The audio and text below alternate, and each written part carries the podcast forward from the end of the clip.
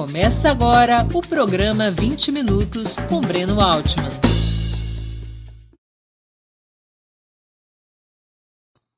Bom dia. Hoje é 13 de dezembro de 2021. Terei a honra de entrevistar João Pedro Stedley, economista de formação e dirigente histórico do Movimento dos Trabalhadores Sem Terra, o MST, uma das principais referências da esquerda brasileira. Mas antes de começarmos a conversa, gostaria de pedir que façam uma assinatura solidária de Opera Mundi em nosso site ou se tornem membros pagantes de nosso canal no YouTube. A imprensa independente e Opera Mundi precisam da sua ajuda para se sustentar e se desenvolver. Também peço que curtam e compartilhem esse vídeo, além de ativarem o sininho do canal. São ações que ampliam nossa audiência, nosso engajamento e nossa receita publicitária. Como o programa de hoje foi previamente gravado, infelizmente não poderemos repassar as perguntas de nossos espectadores e espectadoras ao entrevistado. Mesmo assim, vocês poderão fazer comentários, contribuindo com o super chat durante essa transmissão ou do, contribuindo com o Superchat ou com Super Sticker durante essa transmissão. Outra forma de colaboração é através do Pix. Nossa chave é apoie.operamundi.com.br. Eu vou repetir, apoie.operamundi.com.br. E nossa razão social é Última Instância Editorial Limitada. Bom dia, João Pedro. Muito obrigado por atender nosso convite. Para mim é uma honra recebê-lo novamente em nosso programa. Olá, um abraço a cada um e a cada uma que esteja acompanhando. Obrigado pelo convite, Breno. Ainda que nós somos da mesma família, então eh, não cabe muito nós ficar com os nossos rapapé. Ô, João Pedro, já que nós somos da mesma família, antes de mais nada, eu vou ter que te perguntar: você está feliz com o Grêmio em 2021? Uma bosta, né? Isso é, nós estamos colhendo o que o Renato plantou como um sujeito despreparado para esse mundo do coletivo. A sua soberbia o derrotou também lá no Flamengo. Mas nós, infelizmente, estamos pagando o preço. Torço para que melhore em 2022. João Pedro, o país tem vivido nos últimos dois ou três anos um período terrível. Além, além da pandemia, perda de direitos, crescimento da miséria, crescimento da pobreza, expansão da fome e do desemprego. Por que, que esse cenário não tem sido capaz de gerar um movimento de luta e rebelião como o que ocorreu em outros países? Bem, há vários fatores né, que podem explicar, e certamente cada um de nós pode ter as suas hipóteses, os que nos acompanham em casa também devem ter as suas avaliações. É? Nós temos feito alguns debates no MST, na Frente Brasil Popular, e me atrevo a resumir.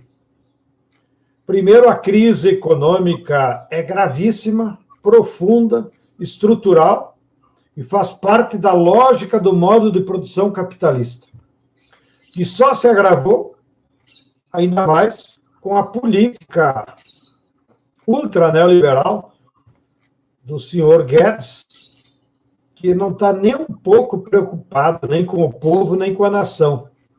Está muito mais preocupado com garantir rendimento para os seus colegas de bancos especuladores. Tá? Então, a crise econômica, como em qualquer outro período, e essa é ainda mais grave, ela derruba parte da classe trabalhadora, impõe derrotas sociais, que isso afeta psicologicamente. É, todos os dados que nós temos do PNAD, do IBGE, que vão se atualizando a cada trimestre, o último de outubro revelava que nós temos 72 milhões de trabalhadores adultos fora da esfera produtiva que estão desempregados, precarizados, afastados da vida real, da produção e da sociedade. Ora, esse contingente da classe trabalhadora eles são afetados também naquilo que a gente chama da psicologia social. Né? Eles ficam derrubados. E a parcela da classe trabalhadora, que são lá uns 50, 60 milhões, tem carteira assinada, que estão na esfera produtiva ou no comércio e nos bancos, esses estão com medo de perder o emprego. Então também afeta. E o, terceiro, o segundo fator é que o Covid impediu que a gente realizasse um processo organizativo de reuniões presenciais, de convencimento, de aglutinação de pessoas. Então, nós estamos há dois anos, digamos assim, sem poder fazer trabalho de base com essa população. O terceiro fator, na minha modesta opinião, é que a esquerda está em dívida porque nós não sabemos, porque não tínhamos vivido uma situação assim antes na história do Brasil, de como é que tu trabalha com essa população precarizada. Né? Porque ela não está no sindicato, não está em partidos, não está sequer nas igrejas. Ela não está em nenhuma esfera de organização social. Então, como é que chega nela? A gente só sabe que ela mora na periferia, que a maioria são jovens, negros e mulheres. E então, nós até procuramos, nos movimentos da Frente Brasil Popular, nesse último período, fazer um exercício de debate político sobre qual é a melhor metodologia de você fazer trabalho de base com essa população trabalhadora. E não chegamos a um, digamos, a um, a um denominador, porque também a elaboração teórica, política, sobretudo sobre o que fazer, ela depende de uma praxis. Não é só você ler os livrinhos e daí dar sugestão. Eu acho que dá para trabalhar assim. Eu acho que nós vamos organizá-los assim. Você precisa testar na prática, né? fazer praxis. Nós só temos uma intuição. A população, na história da humanidade, só vai se organizar em torno das suas necessidades materiais. Portanto, ela deve lutar por alimentos, deve lutar por moradia, deve lutar por terra, deve lutar por emprego, deve lutar por escola para infantil. Mas a gente não sabe como organizar essa luta e que seja uma luta massiva. Então, isso, na minha opinião, é, sinteticamente, eu acho que pode nos ajudar a explicar por que, que as massas ainda estão ausentes da luta de massas, da luta política. Você acha que o golpe de 16, a Lava Jato, a prisão do Lula, a eleição do Bolsonaro também contribuíram para esse estado de ânimo relativamente defensivo, até apático das massas? De certa forma, também sim, mas eu acho que esses episódios que você citou, eles estão mais no marco das consequências políticas da crise econômica. A minha leitura é que a eclosão da crise econômica, do modo de produção capitalista, aqui no Brasil, sendo uma economia de capital dependente do capital estrangeiro, do capital financeiro, das transnacionais, quando veio com força a crise, que já vinha se ensaiando desde 2018 e 8. Porém, ela eclodiu com força aqui no Brasil em 2014. E isso levou a que a burguesia, em primeiro lugar, rompesse a conciliação de classes que ela tinha com a classe trabalhadora e com o governo Dilma. E aí aconteceu o que sempre nós usamos como metáfora, uh, o afundamento do Titanic. Quando o Titanic começa a afundar, ou seja, o capitalismo começa a ter crise, a primeira classe pula do navio, pega os barcos e se salva. A segunda classe e a terceira vai se afogar. E ainda, uma metáfora interessante, porque aconteceu lá no Titanic, a burguesia deixa a orquestra tocando para enganar a segunda e terceira classe. A orquestra é os meios de comunicação, é a Globo, que fica lá apontando para as massas os falsos culpados pela crise. No caso, do golpe de 16, todos os meios de comunicação botaram a culpa na coitada da Dilma.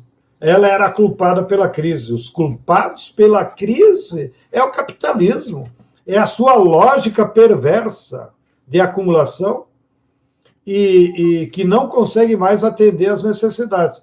Então, na sequência, o governo Temer foi um governo de retirada dos direitos, retirou os barcos, né, os botes da classe trabalhadora, é para vocês se afogarem mesmo, né? inclusive no médio prazo, que retirou até os direitos previdenciários.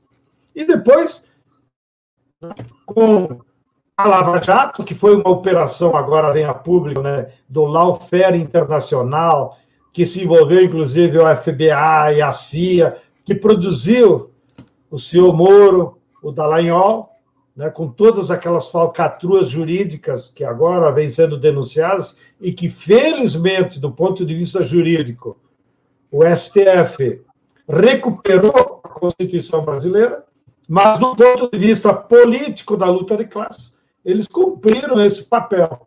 Então, tudo isso né, gerou um estado de ânimo, talvez aí completando o raciocínio, Breno, isso afetou, talvez, aquilo que o Gramsci falava da hegemonia das ideias na sociedade. Então, foi um período de 2016 até março desse ano, em que a hegemonia das ideias é, foi da burguesia. A leitura que eles passaram para a classe trabalhadora é que a esquerda é culpada, o Lula é ladrão, o PT não serve para nada. Então, de fato, esses últimos seis anos foram de uma hegemonia ideológica com controle absoluto da burguesia brasileira. Felizmente, com a recuperação dos direitos do Lula em março, nós então começamos a dar a volta na Batalha das Ideias, a retomada é, da militância na rua, com as várias mobilizações que nós fizemos a partir de abril contra o Bolsonaro, é, nos deu força para nós disputar as ideias com as massas.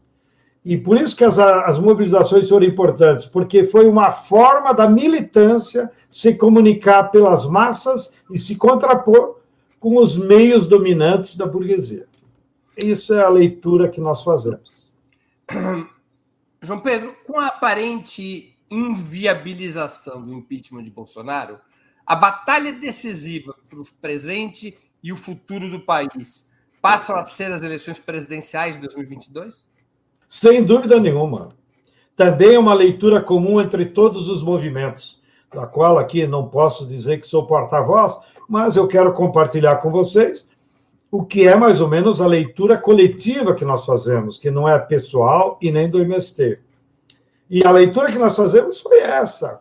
Bom, durante 2021, o centro da luta de classes e da luta pelo poder político era fora Bolsonaro.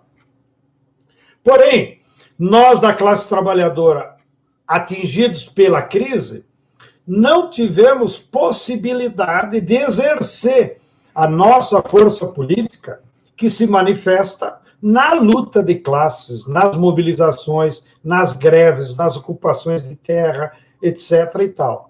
E a burguesia, sim, ela poderia ter força suficiente própria, ainda que represente só 5, 10% da população, mas ela tem o poder econômico, ela tem a mídia, e a burguesia poderia ter derrubado o Bolsonaro. Porém, ela se dividiu. Se dividiu tanto em relação ao Bolsonaro quanto quando deveria derrubar o Bolsonaro. E eles estabeleceram um calendário de que antes de derrubar o Bolsonaro, eles deveriam fazer uma unidade entre eles, da burguesia, em torno da terceira via. E com isso nós chegamos ao final do ano. Agora, o que está projetado como centro da luta política para 2022 é certamente as eleições de outubro do ano que vem. E, de certa forma, então, ainda que a história não se repete, né? Mas na conjuntura da luta de classe, nós vamos viver 2022 o mesmo cenário de luta de classes do que foi a eleição de 1989. Quando aí sim foi uma eleição que disputava luta de classes. As outras eleições estavam muito mais no marco da luta institucional. Agora, essa não. Essa eleição do ano que vem será marcada por uma disputa de classes, aonde então nós temos uma vantagem como classe trabalhadora. Agora nós temos unidade é em torno do Lula, né? por tudo que ele representa do ponto de vista histórico, do ponto de vista delegado, do ponto de vista é, da experiência de governo, inclusive, de 2003 até 2008.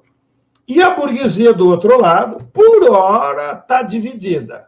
Então, nos favorece, porque se a burguesia está dividida, significa que ela vai ter que colocar os seus ovos de poder em diversos ninhos. E que, pelo que está assanhado até agora, da qual você é um analista exímio da situação, nós temos a candidatura do próprio Bolsonaro, que aglutina setores da burguesia, mas não a maioria, na minha opinião.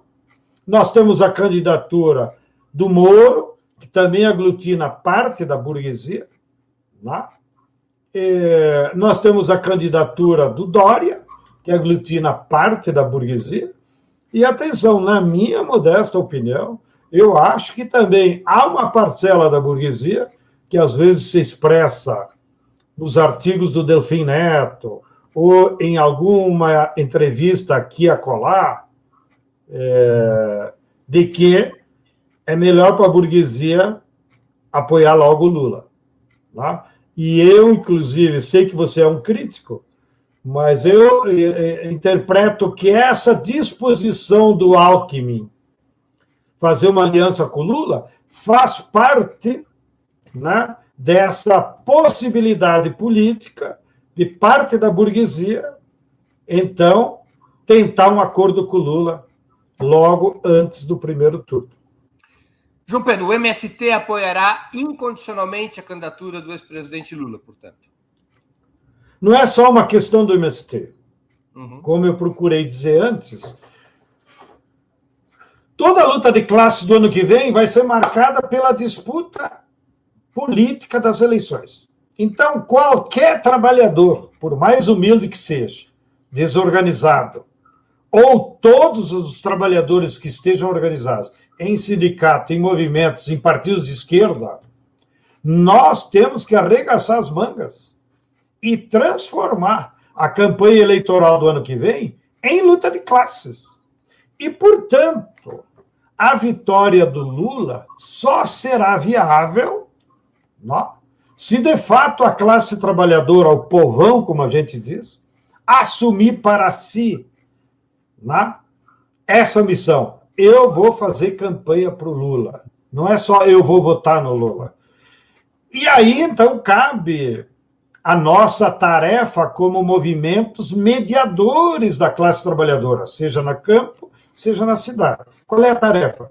É organizar para que a campanha tenha um conteúdo de massas. Então, nós vamos ter que organizar comitês populares, Lula presidente, em todos os territórios possíveis. Então, nós do campo, vamos organizar comitê nos assentamentos, nos distritos rurais, nos municípios do interior, isso é tarefa nossa. Não só do MST, de todos os movimentos do campo, dos sindicatos de trabalhadores rurais, das igrejas, né? e, evidentemente, dos partidos de esquerda que vão apoiar o Lula. E nós temos que organizar também os comitês é, em outros territórios, nos bairros das cidades. Cidade grande é mais difícil, né? O Comitê Paulista pelo Lula. É um negócio que é tão distante das massas que ele é pouco operativo. Então, uma cidade como São Paulo, necessariamente nós vamos ter que construir centenas, me atrevo, milhares de comitês populares distribuídos pelos bairros, favelas, comunidades, etc. e tal. E também comitês é, setoriais, porque tem categorias organizadas que poderão organizar comitês numa escola, numa fábrica, né? num banco, enfim, aonde a classe trabalhadora tem mais tradição de luta, os professores, né?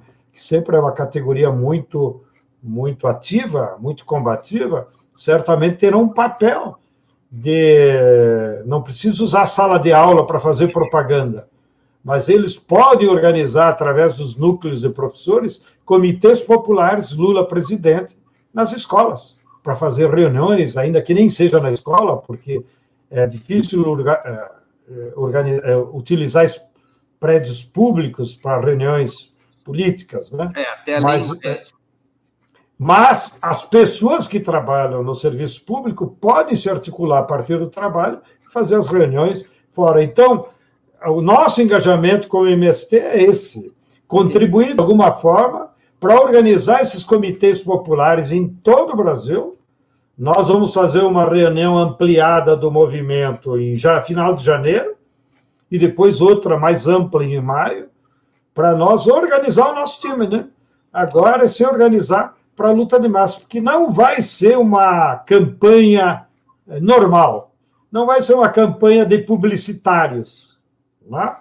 E eu tenho entendido que o Lula também tem esse entendimento, porque eu sei que o João Santana foi lá oferecer seus serviços, depois aquele outro baiano, agora falecido, também foi lá oferecer seus serviços, e ele foi claro: a minha campanha, claro que vai ter as peças publicitárias para os horários gratuitos, mas a campanha tem que ter uma natureza popular e de massas. E, portanto, nós vamos ter que potencializar, e você é, é esperto nisso, é, já que é um MacGyver, né?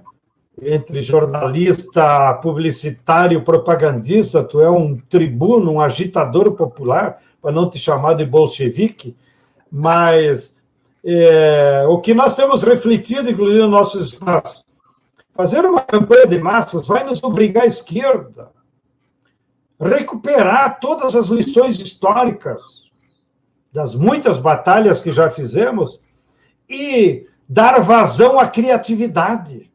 Nós temos que fazer músicas, fazer pinturas, usar outdoor, pichação, poesias, teatros, porque, na minha opinião, o que menos vai convencer as pessoas é o discurso.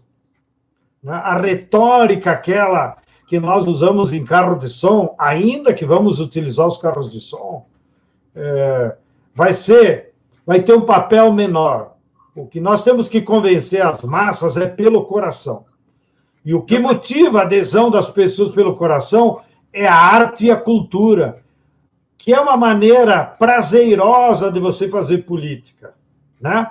Claro que você está disputando o programa, você está disputando projetos de país, mas isso tu tem que fazer de uma forma inovadora, de uma forma criativa, que envolva as artes e a cultura, vídeos, redes sociais, pequenos filmes, documentários, enfim. Teremos que convocar a todos e a todas para esse grande mutirão né, de uma tarefa. Uh, de cultura, de transformar a eleição num grande festival da cultura democrática da luta de classes. João, você citou, fez até uma comparação entre. Você citou a campanha de 1989 e eu queria fazer uma pergunta comparativa. Você acha que a campanha eleitoral de 2022, pela situação política do país, seria, portanto, mais parecida com a de 1989, quando o PT apostou em uma clara identidade de esquerda, ou se assemelharia mais à de 2022, quando se adotou um caminho mais institucional e ao centro? 2002, tu quer dizer? Sim. A campanha claro. 2022 está mais próximo do que foi 1989 ou está mais próximo do que foi 2002? Evidentemente que é muito mais próxima do que foi em 1989. Não porque queiramos ou porque por linha política, é porque as condições da luta de classes são semelhantes. Olha, nós vimos de 10 anos de uma crise grave do capitalismo, a década de 80, que os economistas depois chamaram a década perdida, porque a economia não cresceu durante 10 anos é, o, o desemprego foi lá para cima, a inflação lá para cima. E isso nos permitiu, então, disputar a saída da crise com o projeto da classe trabalhadora, que era o Programa Democrático Popular. Né? E a burguesia adotou o programa neoliberal, emplacou Collor com toda a sua força mediática, e esse foi o embate. Já em 2022, a burguesia já estava derrotada ideologicamente com o seu programa neoliberal. Ou seja, o neoliberalismo adotado por Fernando Henrique não tinha resolvido os problemas da ampla maioria da população. Ao contrário, tinham se agravado. E com isso, então, parte da burguesia fez o caminho da conciliação de classes. Para nós não perder os dedos, vamos perder um pouco dos anéis e fazer um acordo com o Lula. Esse acordo, ou esse casamento, como todo mundo sabe, está registrado inclusive em filmes, né? Aquele filme do João Salles, do Entre Atos, que revela os bastidores, não é bastidores, é como foi feita a campanha de 2022. Vocês lembram lá, é, 2002, lá aparece, né? O, o Palocci chegando numa reunião do Comitê de Coordenação da Campanha com uma carta dizendo: Ó, oh, presidente, o mercado quer que você diga isso. Mais tarde eu vi, dito por ele mesmo, que essa carta quem rascunhou não foi o Temer, foi o Delfim Neto. Portanto, nem sequer era da autoria do Palocci. Era, de fato, da burguesia brasileira. E eles propuseram esse acordo, que foi, então, selado simbolicamente na Carta aos Brasileiros. Na verdade, era uma carta aos capitalistas brasileiros. É? E isso consolidou então, uma aliança eleitoral que relevou a vitória e consolidou um programa de conciliação de classes. Como o próprio Lula dizia, no meu governo todos vão ganhar e todos ganharam. Ganhou mais pobre com o Bolsa Família, ganharam os trabalhadores com o reforço do emprego e a valorização do salário mínimo, ganharam o sem terra, né? ganhou a classe média com um monte de programas públicos que fortaleceu, né? e ganharam também a burguesia industrial, os programas do BNDES, e ganharam os banqueiros, que talvez tenham sido os que ganharam mais. Então, é outra situação. Agora, a história se repete, mas não no sentido da vontade política. Se repete que nós estamos numa crise tremenda. E dentro de uma crise tremenda, nós temos que apresentar para o povo um programa alternativo. E aí, não sei se você comunga com as mesmas opiniões, porque você, como jornalista, fica dando pitaco sobre tudo, né? Então, falar com o jornalista é um perigo, né? Porque eles são meio MacGyver da política, né? E, bom, é o papel deles, né? Não necessariamente eles têm que verbalizar opiniões de coletivo ou de forças organizadas. Mas eu sinto que agora, né? O que nós temos que fazer em termos de, de posicionamento não é tanto nos preocuparmos com possíveis alianças eleitorais que o Lula terá que fazer. Eu acho que a essência da natureza da, do compromisso com a classe trabalhadora é no programa. E, de novo, agora, atenção, pessoal que está em casa não é o programa eleitoral, porque aqui no Brasil existe uma hipocrisia. Que, pela liturgia da disputa eleitoral, os candidatos têm que apresentar programa. E depois a maioria deles bota na gaveta, ou negam até. Então, é evidente que o Lula e a coligação de partidos que vai disputar a eleição terá que apresentar um programa eleitoral que vai ser difundido para dar aquelas respostas para jornalistas. Ah, mas qual é o seu programa para moradia? Então tá bom, bota aí no programa que eu vou construir 10 milhões de casas, porque esse é o déficit. Mas o que eu estou falando é de um programa de nação. Aí é outro contexto. Um programa de nação tem que ir às raízes da causa da crise capitalista. E tem que propor reformas estruturais para você, de fato, em tempos de crise, resolver os problemas da população. Então, pegando um tema que, inclusive, não é da minha área: moradia. Não adianta você só botar no programa eleitoral, vou construir 10 milhões de moradia. Pode ser útil para aquela disputinha. O fundamental é nós discutir com os movimentos de moradia, com a população, com os urbanistas. Como é que você resolve o problema de moradia no país? É só dando dinheiro do BNDES para as empreiteiras? Como na maior parte dos casos foi o programa Minha Casa Minha Vida? Que daí para ganhar lucro, construir as casas lá no fim do mundo, pena para cá do inferno. Não, não, no bojo de você resolver o problema da moradia, você tem que discutir com a população que cidade nós queremos. E ao redor da moradia entra que serviços públicos são necessários, que transporte público nós queremos. E olha o exemplo de Maricá, para não dizer que nós somos ilusórios. Maricá tem transporte público gratuito há 15 anos, nas gestões do PT. Então, por que, que as cidades não podem ter transporte público para a população e trabalhar? A população não usa ônibus e metrô e trem porque quer passear para benefício próprio. A população está se transportando para trabalhar, para ser explorada. Por que, que não tem direito a transporte público gratuito? Então, note, eu estou juntando isso com o tema da moradia.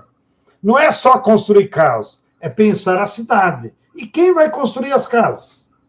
Nós vimos a experiência. A casa mais bonita e mais barata é quando entra o sistema de entidades, onde você pode organizar mutirões, onde você pode organizar cooperativas. Claro que terá algumas empresas, mas não com objetivo de lucro, com o objetivo de resolver os problemas de moradia da população. Bem, então, para seguir, o programa que nós de esquerda temos que defender não é só encomendar para alguns sabidos da universidade e daí, ó, esse é o programa mais radical. O programa mais radical que existe é o Manifesto Comunista. Mas esse ninguém vai assinar embaixo, né, Breno? Então, o programa mais radical não está na radicalidade das propostas, na minha opinião. O programa radical que a esquerda tem que construir é aquele que metodologicamente, pedagogicamente, politicamente, discuta com as massas. E as massas, então, se incorporam daquelas ideias. O que, que precisa mudar na sociedade brasileira do ponto de vista estrutural do capitalismo? E eu estou convencido que as mudanças que nós precisamos, mesmo num governo institucional, mesmo num governo de uma ampla aliança, exigirão medidas pós-capitalistas. Ou seja, que não sejam baseadas no lucro.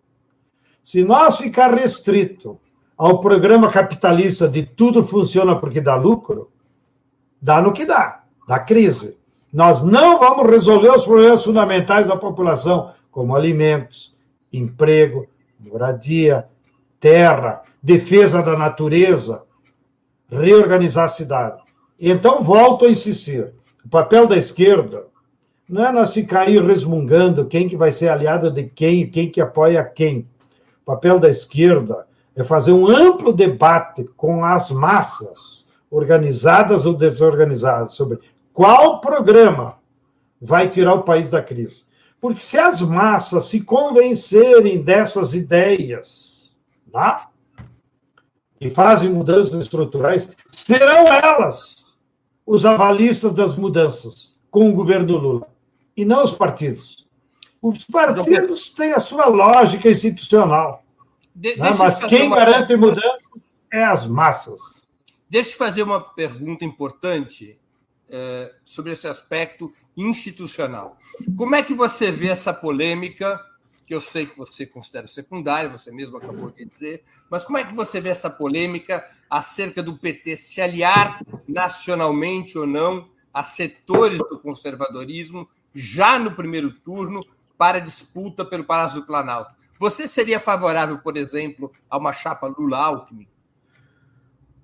Primeiro, eu não entendo nada de disputa institucional tenho até uma certa aversão, não porque seja contra, é porque não gosto, não é um métier. É igual você me fazer uma pergunta sobre tênis. Eu gosto de futebol, porra.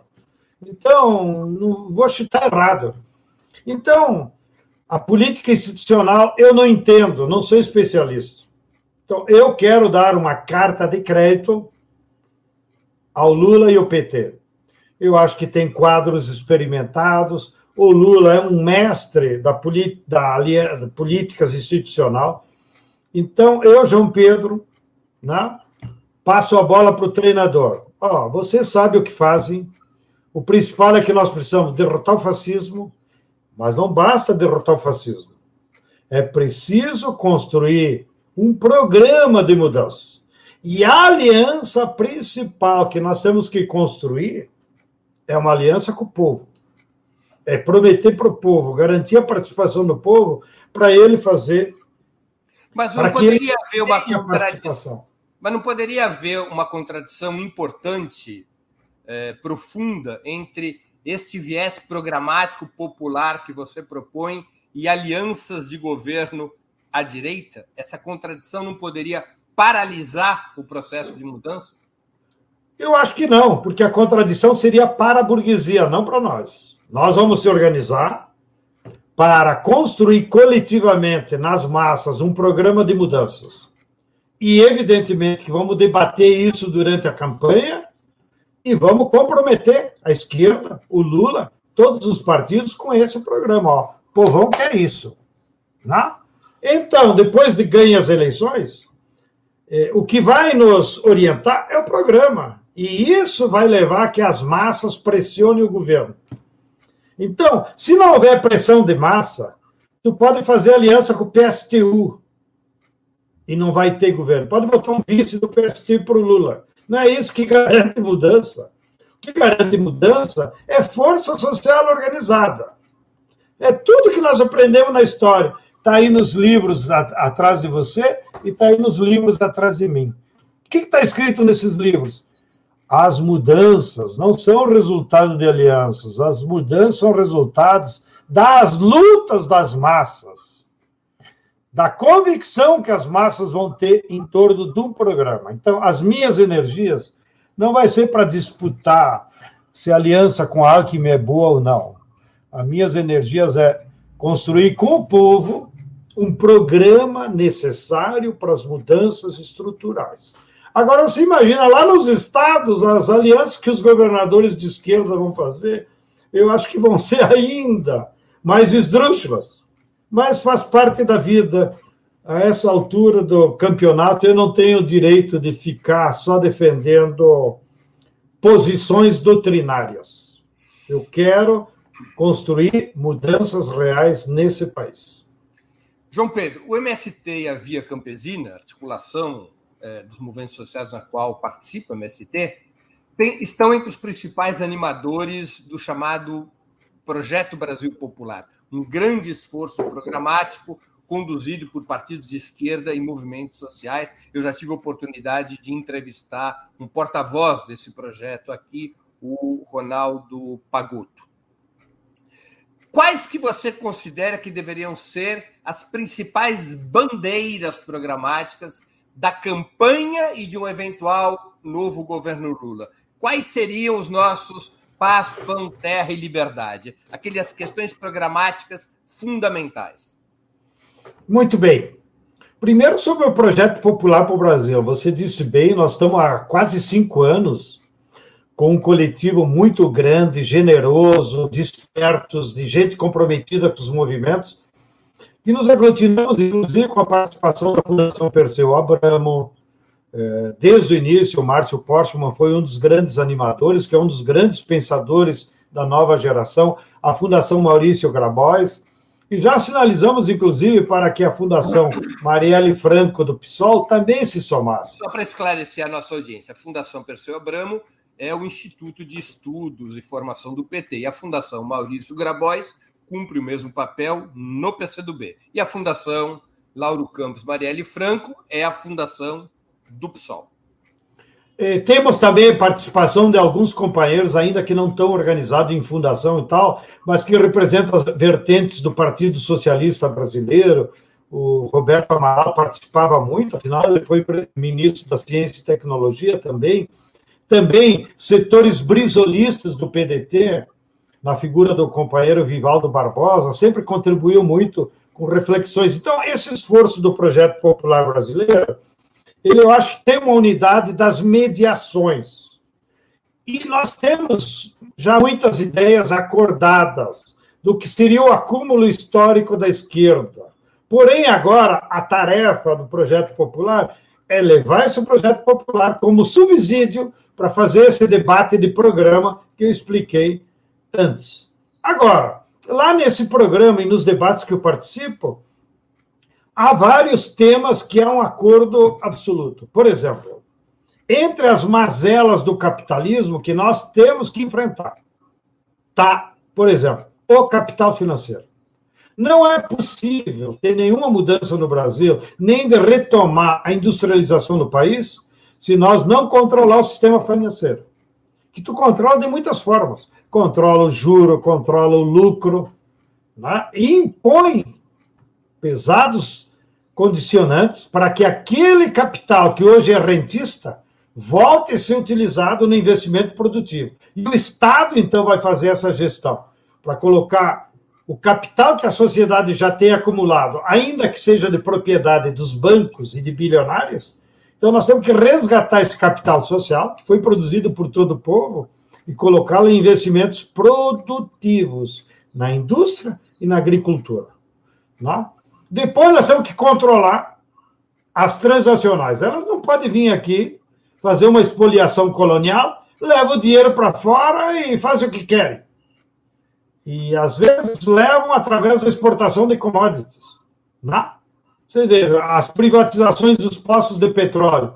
Eles levam o petróleo cru embora. Isso é um crime contra o patrimônio que é do povo. A Vale continua exportando bilhões de toneladas de minério. Ninguém controla e não tem imposto nenhum. Então tem que ter um controle sobre isso.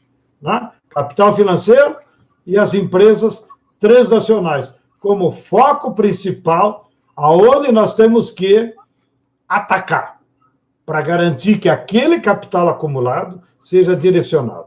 Bom, do outro lado da ICA, qual é o investimento?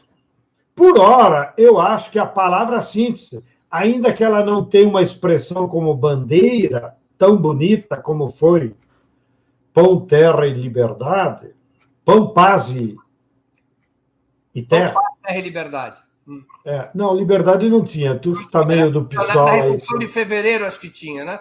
Pão, é. paz, terra e liberdade. Mas, por exemplo, só para pegar minha área, todo o século XX, a luta pela reforma agrária esteve sob a bandeira zapatista do Emiliano Zapata, não desses zapatistas atuais, era terra para quem nela trabalha. É a expressão do direito social à terra. Nós ainda acho que não encontramos uma síntese. Talvez o debate durante a campanha seja a síntese, mas eu me atrevo aqui, do ponto de vista doutrinário, uma síntese é combater a desigualdade social. Nós queremos uma sociedade onde todos os brasileiros, homens e mulheres, branquelos e negros, tenham as mesmas oportunidades, os mesmos direitos e uma vida digna igual. Não há nenhum motivo na sociedade brasileira para ter tanta desigualdade. Então, o mote central: combater a desigualdade. Como fazer isso? Bom, aí tem mil e uma formas que vai começar garantindo emprego, porque sem emprego você não produz, você não tem renda, né? e daí tem que investir na indústria.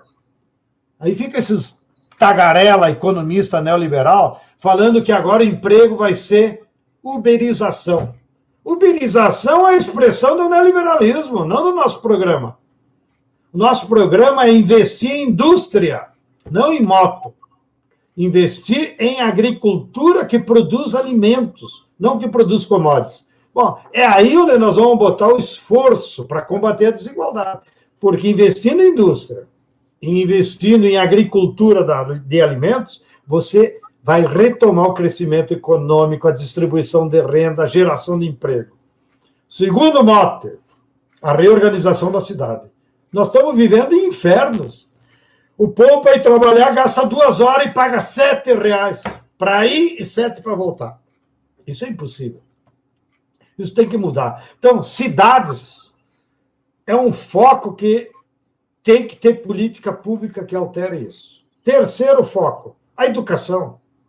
Por que, que nós temos ainda 14 milhões de trabalhadores adultos contribuíram com a sua força de trabalho para a riqueza que tem na sociedade e nós negamos o direito deles conhecerem as letras. Isso é inadmissível. Não? É? Então, nós temos que ter políticas públicas que universalizem o acesso à educação, desde a eliminação do analfabetismo da população adulta, até garantir que os 5 milhões de jovens que completam 18 anos a cada ano entrem na universidade. Por que, que na Argentina entra todo mundo? Por que, que na Bolívia entra todo mundo na universidade? Olha a Bolívia. A Coreia do Sul, 97% dos jovens entram. E aqui no Brasil, com toda a política anterior do Lula, nós chegamos a 12%, 15%. Então, tem que investir pesado na universidade pública, na educação pública. Tá? Quarto mote, a saúde. Todo mundo quer preservar a sua saúde. Então, o SUS tem que ser potencializado. Acabar com essas frescuras aí, tipo Prevente. Né? Quem quiser hospital privado, vá para Miami. Mas aqui no Brasil, o Estado vai garantir atendimento prévio, atenção à saúde prévia, para o cara não ficar doente. Né? E isso, o caminho é o SUS. Então, nós temos vários caminhos que nós estamos enxergando, mas o mote principal é combater a desigualdade. Eu poderia entrar para outros temas que ao contrário do 89, também emergiram com mais força, como, por exemplo, a defesa da natureza. Se nós não tiver políticas públicas do Estado para defender a natureza, a vida vai ser um inferno pelas mudanças climáticas, pela falta d'água, pelos calorão, pela seca. Tudo isso pode ser é, evitado se nós plantar árvore, se nós evitar o carvão, se nós mudar o sistema de transporte público. Todo. Eu tive na China várias vezes antes do Covid. Todo transporte público da China é feito com energia elétrica. Ônibus silencioso, barato, uma beleza. Por que, que não pode ter ônibus elétrico aqui? Eu cheguei a sugerir publicamente para o nosso governador da Bahia encampe as instalações da Ford faça convênio com os chineses e faça ônibus elétrico lá na fábrica de Camaçari. Né? Mas aquelas política institucional que tu gosta tanto leva a isso, porque no fundo ó, a fábrica fechou no meio do Covid, porque se não fosse Covid nós ia lá ocupar a fábrica da Ford. Ia mesmo. Para exigir o quê? Para exigir ônibus elétrico para todo mundo. Câmbio, camarada Altman. Qual a tua expectativa, no caso de triunfo em 2022, em relação à reforma agrária? O mapa da estrada está no que foi feito pelos governos Lula e Dilma entre 2003 e 2016 ou uma nova rota precisaria ser desenhada? Nós temos um programa agrário que construímos ao longo desses anos, nós vamos fazer um exercício interno dentro do MST de, no primeiro semestre, atualizar o nosso programa agrário para apresentar como proposta para o governo. E, e, evidentemente, que nesse programa agrário há políticas públicas positivas que podemos aproveitar do período Lula-Dilma. Porém, como você disse, é um novo caminho porque a crise do capitalismo e o modelo do agronegócio, que é o modelo do capital, com a crise se evidenciou. O agronegócio não produz alimentos, ele produz commodities para exportação. Ele não resolve os problemas do povo. O agronegócio só funciona com muito veneno. Veneno mata. O veneno, Breno, com muita água. Ele é, o veneno é mais prejudicial para a sociedade brasileira do que o desmatamento da Amazônia, que pelo menos podem medir e sabem que fazenda estão derrubando e queimando. Agora, o veneno eles botam em todas as lavouras e vai acabar no teu estômago. Porque o veneno contamina os solos, contamina a água, sobe para as nuvens com os venenos secantes e acaba afetando a saúde. Nos Estados Unidos já é comprovado. 72 mil fazendeiros, farmers, lá dos Estados Unidos, já ganharam na justiça indenização da Baia, calculadas em 10 bilhões de euros de indenização, porque o glifosato da Bayer e de todos que usam causa câncer. Não? Né? Então, o novo governo tem que acabar com o agrotóxico. É, é, e é uma briga boa, né? Porque muita gente, na época do Lula e Dilma, mesmo dentro do governo, como os ministros da Agricultura, foram difusores do agrotóxico. Tanto a Cátia Abreu, que defendia publicamente, a Cátia Abreu chegou a, a gravar um depoimento para o Silvio Tender, num documentário que nós fizemos sobre o veneno, e ela disse: não, nós ricos temos o direito a comer alimento saudável da agroecologia, mas como ele é mais caro, então para os pobres nós vamos dar os alimentos contaminados.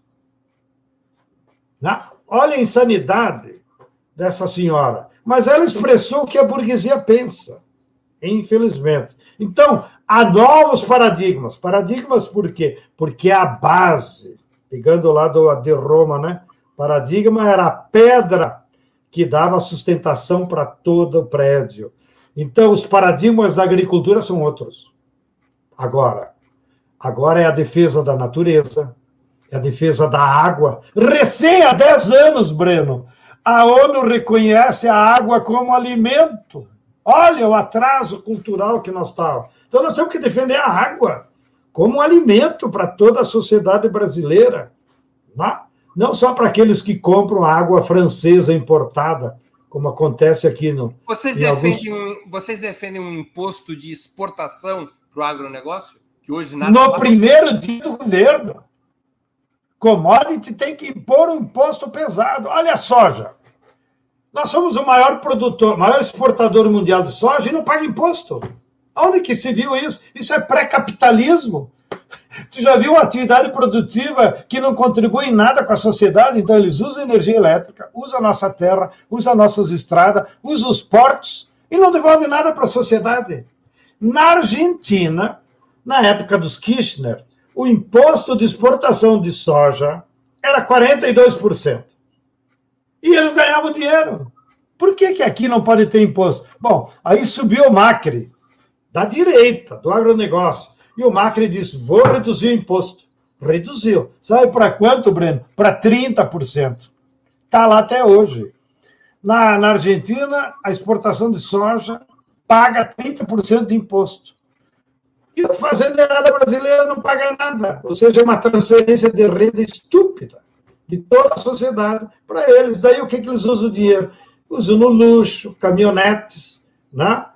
prédios, esses apartamentos que estão construindo aqui em São Paulo, vocês acham que é para pobre? É tudo para a turma do agronegócio que está se lucupletando com essa renda extraordinária que eles extorquem do Estado, porque não pagam nada de mais-valia social naquela terminologia que nós aprendemos eh, antigamente. Então, a reforma agrária e o programa para a agricultura terá outros parâmetros: alimentos, natureza, plantar árvores e desenhar um novo tipo de distribuição de terra que esteja mais próximo da cidade, que seja em tamanho de lotes menores e combinado daí com máquinas agrícolas adaptadas o camponês, adaptadas com a agroindústria cooperativada, que então tu adensa as áreas e gera outros empregos para a juventude e para a mulher do campo através da, da agroindústria cooperativada. O uso intensivo em todo o país da agroecologia, que esse é o futuro para nós salvar o planeta. Então, nós temos mais ou menos a rota, okay. que não é uma revolução, uma mas é outra... é garantir é garantir comida boa, barata para todo o povo. Uma outra pergunta programática. Você é favorável à abertura de um novo processo constituinte se Lula for vitorioso? A constituinte é uma necessidade. É uma repactuação da sociedade brasileira. Como é que nós brasileiros queremos conviver? Quais são as regras que vão estabelecer? Então é uma necessidade, porque a Constituição que está agora foi completamente desfigurada, ano após ano.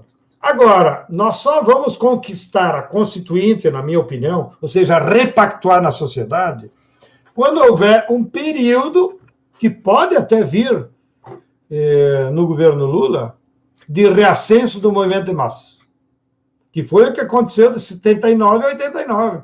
Então, a Constituinte de 88 foi arrancada nas ruas.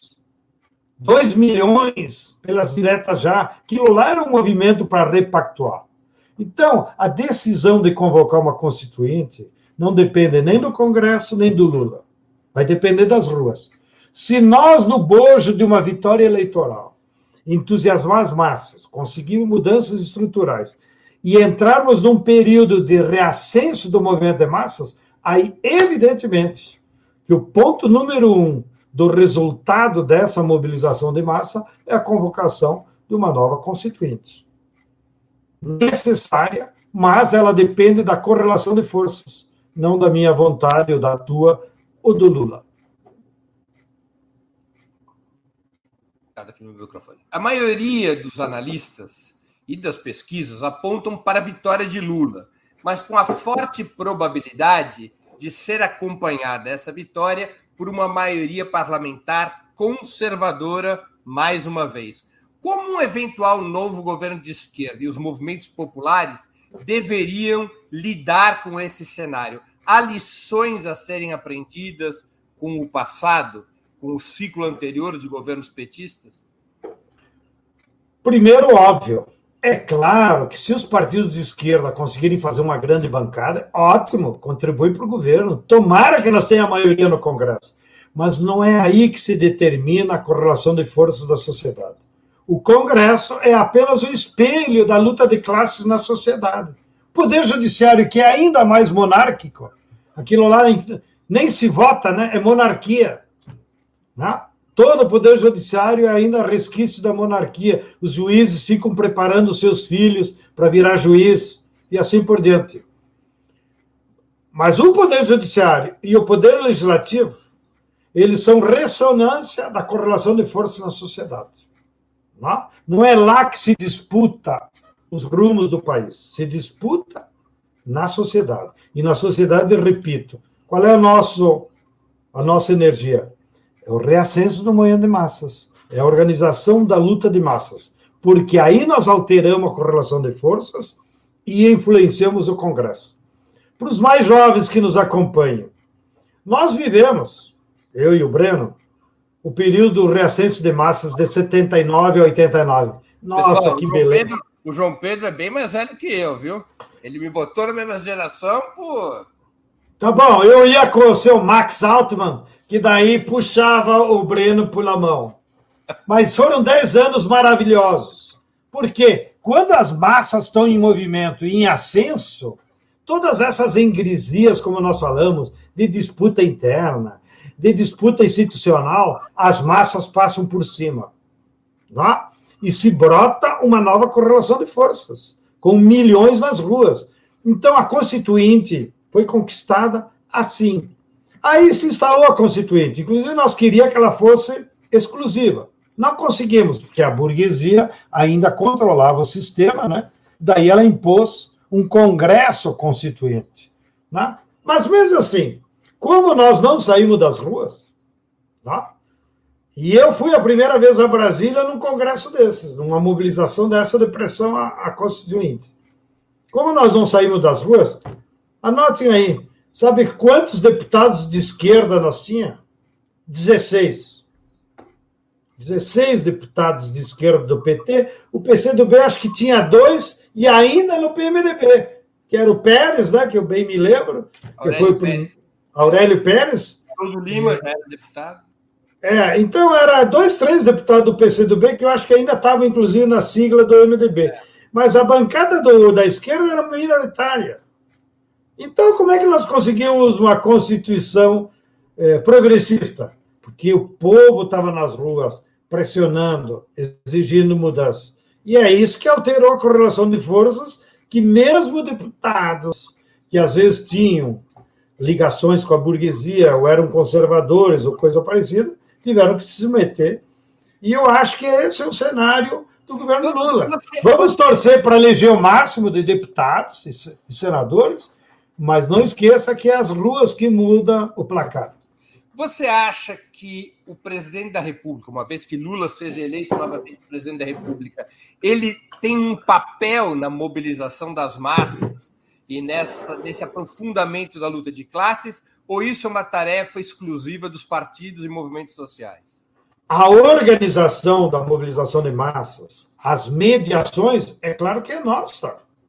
Porque a mobilização de massas, agora vou recorrer de novo a Santo Antônio Gramsci, ela é composta por três forças, segundo ele. Força social, que é todas as formas que tem na sociedade, desde igreja, time de futebol, o centro acadêmico, os professores, a Andes, a Andifes, tudo isso é força social.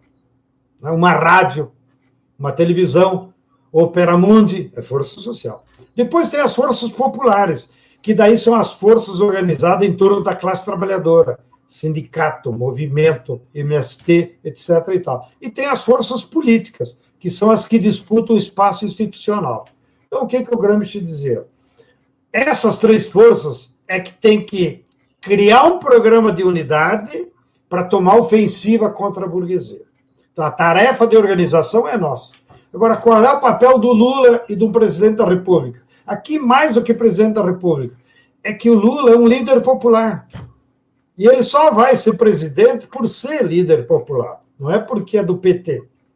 E essa tarefa de liderança, essa é insubstituível. O Lula terá que exercer o papel do Moisés. Nós vamos organizar a marcha rumo à Terra Prometida. Mas lá na frente tem que ter Moisés, com o cajado, lá, e prometendo a Terra Prometida, senão ninguém segue. Lá. Então, a complementariedade sem substituir. Não adianta ter Moisés se os escravos não resolvem se rebelar contra os faraós. Não adianta só se rebelar, porque haverá massacre, se a gente não souber quem é o Moisés. E não adianta ter Moisés e os ex-escravos se a gente não souber a terra prometida. A terra prometida é o programa. É o que nós queremos mudar na nossa sociedade. Para você que não é um cristão, mas como bom judeu, deve entender um pouco do Antigo Testamento. Porque lá no início nós era tudo igual. Pois é. João Pedro, nós estamos terminando essa entrevista. Eu queria te fazer duas perguntas que eu sempre faço aos nossos convidados quando chega a hora dos finalmente. A primeira, qual livro você gostaria de sugerir aos nossos espectadores e espectadoras? A segunda, qual filme ou série poderia indicar a quem nos acompanha? Vou começar pelo filme, porque nesse tempo de Covid, acho que todo mundo, né, que tem possibilidade, está vendo Netflix. Meu filho botou mais um aplicativo aí do MUBI, mas eu não gostei muito, que são filmes muito é, viagem, né? Muito filme de arte. Então, eu gosto mais de filme de ação. E na nossa geração chamava filme cabeça. eu gosto mais de filme de ação ou documentário. Então, vou indicar aqui um documentário que eu achei fantástico. E é imperdível e é um, um documentário obrigatório para esses tempos de neofascismo. El hombre mais peligroso da Europa, que trata da vida desse sujeito que foi o número 3 do nazismo e depois se aliou aos americanos se transformou em agente da CIA, agente do Mossad e viveu protegido pela ditadura fascista do Franco de 1945, final da guerra, até 1973 em Madrid, uma vida milionária. É o homem ele... que ganhou fama por é, dar fuga ao Mussolini, né? Ele ajudou todos os nazistas, inclusive como ele era meio tesoureiro do Hitler, mas não vou contar muito, senão é só para vocês terem. Ele, como era uma espécie de tesoureiro do Hitler, sabia onde estava escondido o ouro que roubou dos judeus, que roubou dos comunistas, etc. e tal. Provavelmente estava na Suíça ou na fronteira com a Áustria. Então ele usava esse ouro para dar a retaguarda para os nazistas que fugiram para os Estados Unidos, para a Argentina, para a Bolívia, e inclusive aqui no Brasil. Então, no documentário, fica meio implícito que ele veio, inclusive, ao Brasil, provavelmente trazer dinheiro para Mengele, que depois, mais tarde, a gente descobriu que estava aqui. Então, imperdível e muito atual, e é um documentário. Então, é baseado em documentos oficiais que ele deixou escondido com um amigo dele, fascista, lá da Espanha, e que só foi possível vir a público porque esse amigo morreu também. Aí o filho do amigo né, se deu conta que era um documento de valor histórico impressionante e tornou público, que transformou em filme que vocês certamente vão assistir. Agora, o livro, eu estou lendo dois livros atualmente. E vou indicar para vocês. O primeiro está aqui, do Samir Amin, da qual eu tive o prazer de conhecer, um grande estudioso da questão agrária no Hemisfério Sul. Foi uma espécie também de autor da teoria da dependência, um marxista da periferia, digamos assim. E a expressão popular editou esse livro, que é um conjunto de ensaios dele. Somente os povos fazem sua história de Samir Amin. É, e ele é um conjunto de ensaios, então não é um livro que ele parou para sentar e tal, tal. A editora que foi reunindo os últimos ensaios dele antes dele morrer, que morreu, acho, uns três, quatro anos. E é um belo de, um, de um, uma coletânea que trata dos temas atuais, do imperialismo, da crise do capitalismo. Então, nós indicamos para toda a nossa juventude e a velha guarda também estudar esse livro do Samir Amin. Vocês imaginem, um pensador marxista egípcio, membro do Partido Comunista. Fantástico. Tá? Viveu todo o século XX na luta de classe. Bem, e o outro livro é, é quase uma homenagem, que eu fiquei procurando também na, na, no Covid e consegui localizar, porque é um livro da década de 70 e está esgotado, então só em sebos. Está aqui, ó. Índios brancos e brancos no sul do Brasil. É de um antropólogo que ainda nós devemos, temos uma dívida moral com ele, Silvio Coelho dos Santos. Ele era um pesquisador da Universidade Federal de Santa Catarina. E ele passou a vida inteira, Breno, pesquisando os Choclen, que era a população majoritária aí do litoral da Mata Atlântica de Santa Catarina e foram praticamente exterminados. O último grupo de Choclens é a razão dessa disputa que está agora no STF. Então, imagine vocês.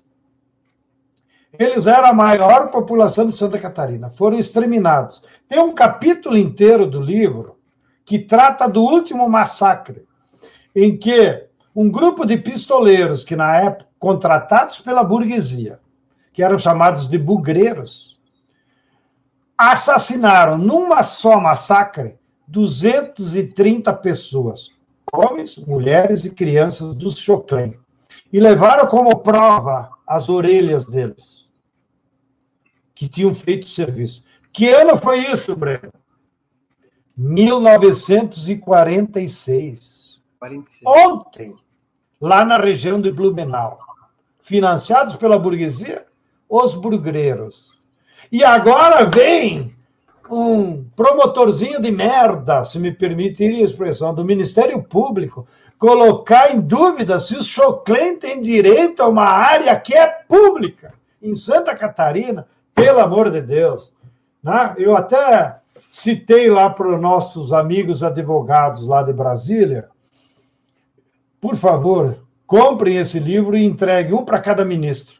Se eles tiverem coragem de ler o que está aqui, esse testemunho histórico.